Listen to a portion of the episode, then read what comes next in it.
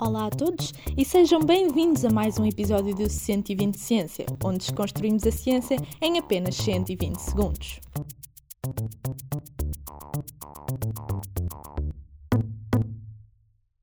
O programa de treino aeróbico é seguro, viável e eficaz no aumento da tolerância do exercício funcional e da independência funcional em pacientes admitidos no hospital com insuficiência cardíaca descompensada. Esta conclusão resulta do estudo desenvolvido pela docente da ESEP, Bárbara Gomes, em coautoria com outros investigadores.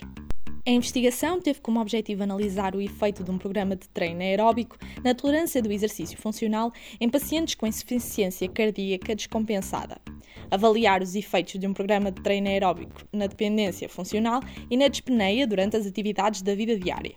O artigo intitulado The Effects of Early Rehabilitation on Functional Exercise Tolerance in Decompensated Heart Failure Patients, publicado na revista Clinical Rehabilitation, contou com um ensaio clínico aleatório controlado com seguimento na alta clínica.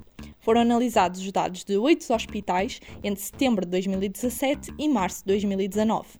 A tolerância ao exercício funcional foi medida com uma caminhada de 6 minutos no momento da alta hospitalar. Os resultados demonstram que, no total de 257 pacientes, o grupo de exercício apresentou uma diferença significativa comparativamente com o grupo de controle. O programa de treino favoreceu os pacientes no que diz respeito à independência funcional. Assim, foi possível concluir que o programa de treino aeróbico é seguro, viável e eficaz nos doentes hospitalizados admitidos com insuficiência cardíaca descompensada.